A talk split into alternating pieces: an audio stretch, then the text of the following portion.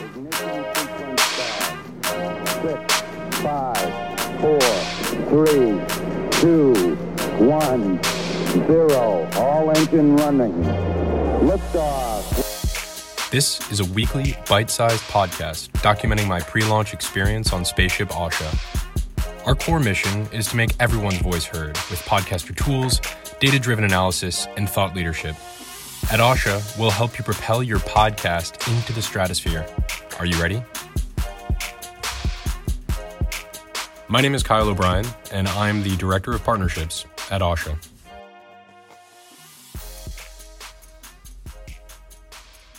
The older I get, the more I find cliches to be true, to really resonate. I suppose they are cliches for a reason. They convey something so common, so grounded in truth, that they're almost too obvious to feel meaningful.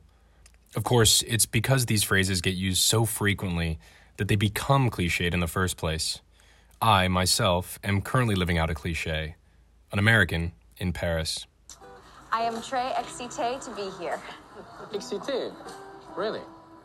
Having worked in the tech sector my entire career, I've encountered virtually all of the classic Silicon Valley cliches, some more meaningful than others.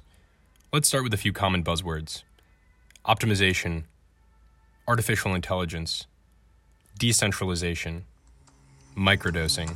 The action or practice of taking or administering very small amounts of a drug in order to test or benefit from its physiological action while minimizing undesirable side effects. And perhaps you've heard some of the more memorable or now infamous catchphrases. Google's original motto was Don't be evil. Mark Zuckerberg's mantra to the early developer team at Facebook move fast and break things. My personal favorite is from Reid Hoffman, founder at LinkedIn and currently a venture capitalist. Quote, starting a company is like throwing yourself off a cliff and assembling an airplane on the way down. But there is one that tops them all eat your own dog food. Rumored to have been coined at Microsoft in the 80s, the expression implies that if your product is good enough for your customers, it should be good enough for you. In the tech world, that roughly translates to using the software you build for your customers in house. For me personally, this isn't a nice to have, but an essential component for a thriving startup.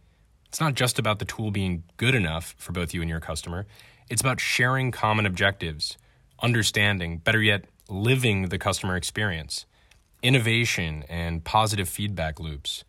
It's no longer know thy customer, but be thy customer. What you're listening to right now is the incarnation of this philosophy.